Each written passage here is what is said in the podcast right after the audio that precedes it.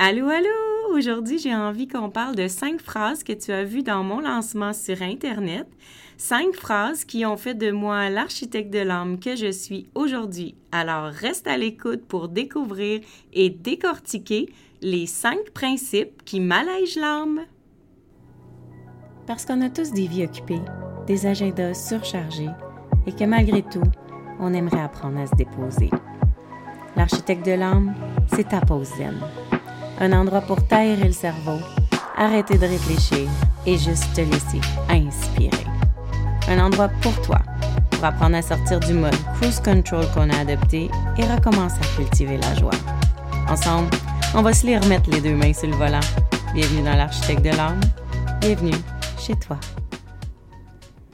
De retour ensemble pour discuter de cinq principes qui ont changé ma vie. Aujourd'hui, on se fait un épisode un peu plus léger et un peu plus court. Alors, numéro 1. Tout part de soi. Je t'en ai parlé beaucoup dans les épisodes passés. J'ai euh, une croyance fondamentale qu'on a tout à l'intérieur de nous et qu'on a tous les outils, toute la force nécessaire pour traverser tout ce qui arrive sur notre chemin. Alors, tout part de soi, ça veut dire plein de choses. Ça parle de responsabilité, ça parle de croyance, ça parle d'acceptation, ça parle de plusieurs concepts. Mais quand j'ai envie de réagir, c'est une phrase que je me rappelle pour me calmer pour me remémorer que dans le fond, la réaction a aucune importance. La réaction euh, va déranger l'extérieur, mais changera rien au fait. Et comme tout part de soi, ben, je peux choisir comment je vais aborder une situation en me remémorant tout simplement que tout part de moi. Donc, prendre une bonne respiration lorsque j'ai envie de réagir, me dire que tout part de moi, ça l'aide un petit peu l'énergie de feu à se calmer, à se relâcher, pour que je puisse avoir le temps d'observer ce qui est là et de voir ce que j'ai envie de faire au lieu de réagir. Tout part de soi, ça veut juste dire pour moi qu'on est responsable au sens spirituel de toutes les créations dans notre vie. Et la responsabilité au sens spirituel, c'est quelque chose de vraiment large, de quelque chose qu'on pourrait en parler longtemps. Alors, je te promets de faire un épisode là-dessus éventuellement. Principe numéro 2. Rien faire, c'est parfois faire beaucoup. Et là, si tu veux aller googler cette phrase-là dite par Winnie l'ourson, c'est vraiment mignon. C'est une des premières visions que j'ai eues quand j'étais tout petite en écoutant justement les contes de Winnie l'ourson sur ces histoires racontées là, sur un petit disque qu'on mettait dans notre chambre. Ça me rajeunit pas, en tout cas. Euh, il y avait la fée Clochette là, qui disait tourner la page, tu te souviens? Et Winnie, c'était un ourson qui était quand même paresseux. Et à un moment donné, il avait dit que rien faire, c'était parfois faire beaucoup. Et ça a été vraiment important dans ma vie parce que comme j'aime beaucoup travailler, avoir beaucoup de projets, c'est important de prendre le temps de se régénérer, de se ventiler, de s'aérer, de faire autre chose c'est la phrase qu'on entend le plus, mais faire autre chose, ça repose pas nécessairement. Ça peut changer le mal de place, mais rien faire, des fois c'est important. Puis dans les moments où j'ai rien fait, où je me suis permise de peut-être juste relaxer dans mon salon à regarder le plafond ou encore aller faire de la plage sans avoir à aller sauter dans les vagues, tu vois le concept, ben c'est souvent là que le mental prend le temps de s'arrêter. En tout cas, pour moi, rien faire, c'est aussi laisser un break à mon cerveau de ne pas être obligé de penser. Parce que quand tu es une fille de mille projets, ben, ton cerveau, il est actif. Tu sais, je me réveille le matin en m'ouvrant les yeux, puis j'ai déjà mille idées, là. Donc, rien faire, c'est parfois faire beaucoup parce que, en prenant le temps de faire un shutdown de toutes ces petites voix-là à l'intérieur, ben ça permet à tous mes systèmes de se réaligner puis de reprendre le bon engrenage, la bonne direction. Ça va me permettre d'avancer mieux. Peut-être pas plus vite, mais d'avancer mieux. De faire des pas solides. Puis rien faire, là. Ça fait vraiment du bien. Des fois, on se sent coupable quand on décide de passer un après-midi à écouter la télé parce que, hey, wow, qui qui écoute la télé l'après-midi, tu sais? On a le droit d'écouter un film ou deux le soir, mais l'après-midi, non, là, ça se fait pas. ben, rien faire, des fois, c'est faire beaucoup. Puis si pour toi, rien faire, c'est écouter un film l'après-midi, go, des fois, le système a besoin de se relâcher, le cerveau a besoin de s'évader, puis le corps a besoin de se relaxer. Alors, c'est un principe qui m'a permis de faire beaucoup de choses parce que ça m'a permis d'avoir un horaire très, très, très chargé. Mais dans mon horaire, mon secret, c'est que j'ai des blocs pour rien faire. C'est prévu dans mon agenda. Et ça, ça fait vraiment du bien. Troisième principe. Ose questionner les conventions. Ben là, on est rendu à l'épisode 3, fait que je pense que tu as compris que j'aime re-questionner tout ce qui existe. Je pose des questions à l'univers depuis que je suis tout petite. Euh, j'avais besoin, quand j'étais petite, de me demander ce qui m'attendait. J'avais besoin de me questionner sur le chemin qui est ouvert pour moi.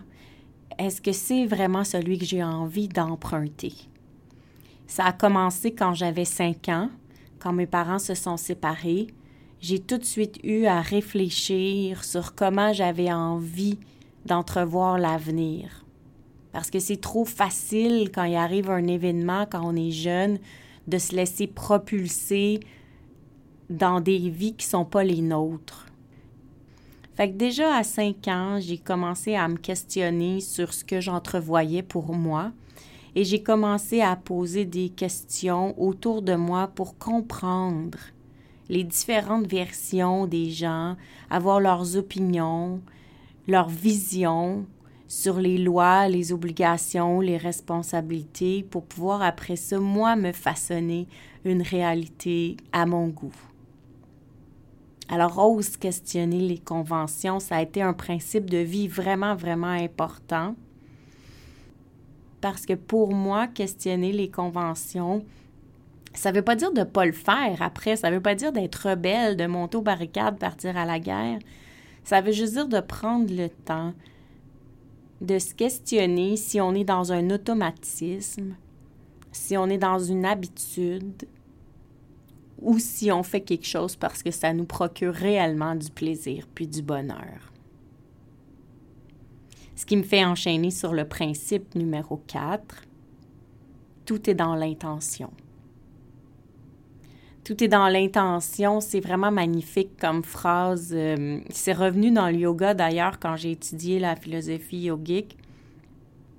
C'est quelque chose que j'ai appris euh, plutôt à l'adolescence tu sais, à l'adolescence, on fait souvent des erreurs, puis là, on va s'excuser, puis on va dire c'était pas mon intention, tout ça, puis à un moment donné, ça passe plus, là. C'est une phrase trop facile, tu sais, c'était pas mon intention. Oui, mais c'était quoi ton intention?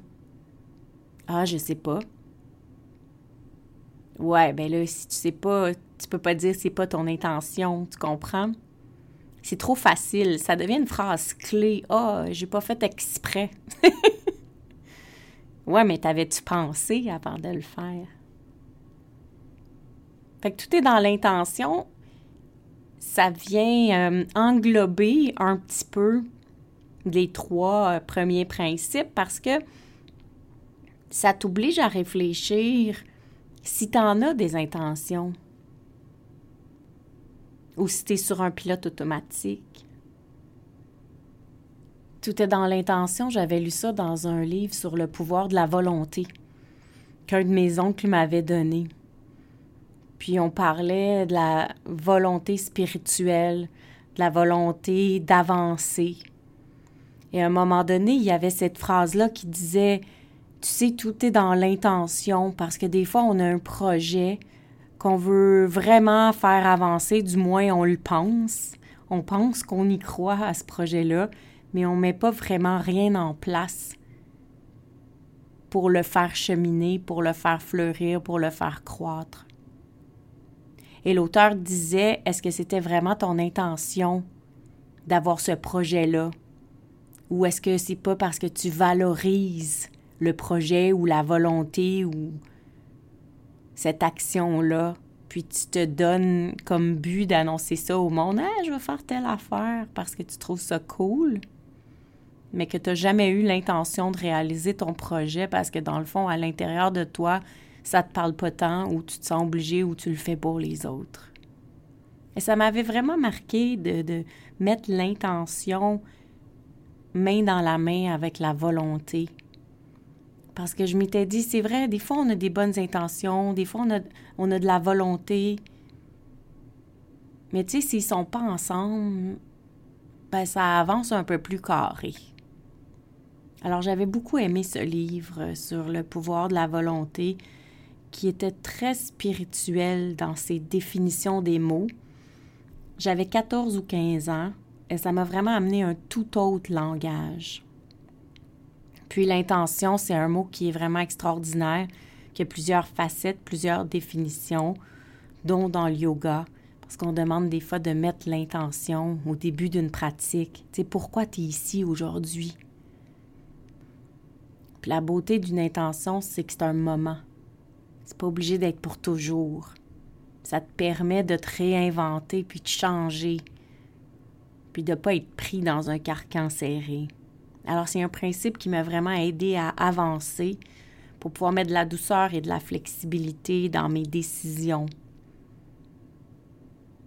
Puis le principe numéro 5, ça, c'est une phrase que c'est moi qui dis, que j'ai pas lu nulle part. C'est comme un peu une synthèse de vie. Et si tu me connais, ben, je l'ai souvent dit. C'est avec les cacas qu'on fait des arcs-en-ciel. c'est avec les cacas qu'on fait des arcs-en-ciel. Ça veut juste dire, hey, arrête de stresser quand il y a de la merde qui tombe dessus.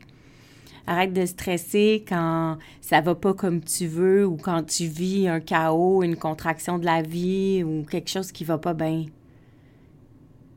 Parce que si tu regardes un arbre, une fleur ou un légume dans un jardin, tout a toujours commencé dans la noirceur.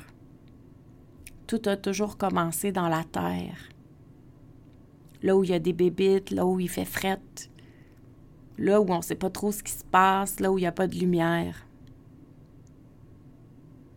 Et puis tout à coup, avec de la force, de la volonté, de l'intention, de se donner le droit d'avancer tranquillement, pas à pas, et de savoir que c'est toute la force que je mets à l'intérieur de moi qui va me permettre de percer ce sol-là pour devenir un légume, un fruit, un arbre, une fleur. Ben ça fait vraiment wow. Ça fait vraiment wow parce que ça fait moins peur quand il fait pas clair. Puis en me remémorant chaque fois que j'avais un moment plus difficile, hey, oublie pas. C'est avec des cacas qu'on fait des arcs-en-ciel. Ben, on dirait que ça me donnait l'espoir que non seulement ça va passer, tu sais, le nuage va passer devant le soleil, mais là, il y a une profondeur qui s'installe, il y a une nuance qui s'installe. Ça va se transformer. Parce que quand le nuage, il passe, là, tu sais, tout redevient pareil. Mais en se disant, c'est avec les cacas qu'on fait des arcs-en-ciel, ça nous permet, comme la petite graine dans la terre, de penser que, OK, il y a quelque chose qui va fleurir de ça. Il y a un cadeau dans ma situation merdique.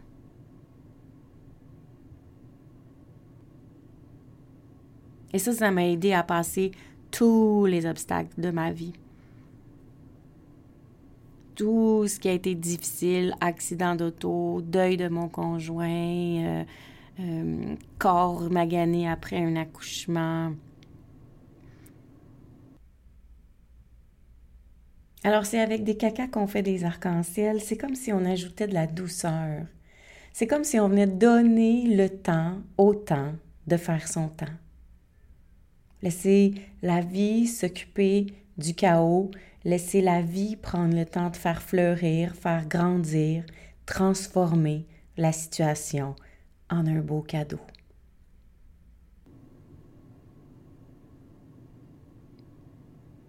Donc voilà, c'était les cinq principes qui ont vraiment influencé ma vie, qui ont vraiment contribué à faire de moi l'architecte de l'âme que tu as dans tes oreilles aujourd'hui.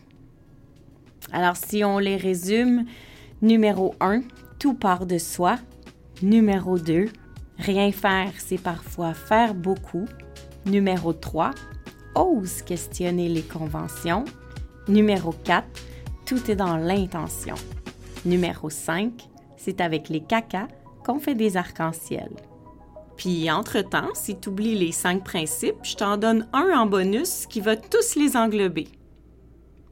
Écoute ton feeling, parce que quand on écoute ce qui se passe à l'intérieur de nous, on peut pas se tromper.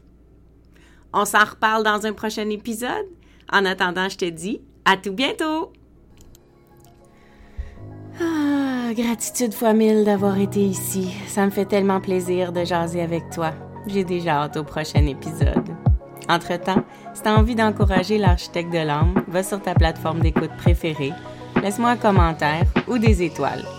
Puis surtout, abonne-toi pour ne rien manquer. Si tu as envie, tu peux aussi partager l'épisode pour m'aider à me faire connaître. Place-le dans ta story en me disant ce qui t'a le plus touché aujourd'hui. N'oublie pas de me taguer melcy.soul.architect pour que je puisse aller liker et te répondre. Je voudrais aussi prendre le temps d'ajouter mes gratitudes pour toi, de m'avoir écouté, mais surtout que tu aies pris le temps, ce temps-là, pour toi. C'est grâce à ces quelques minutes de concentration sur toute autre chose que le brouhaha de la vie que ton âme se relâche et s'aligne. Et pour ça, je te dis bravo. À tout bientôt. Love, Mel.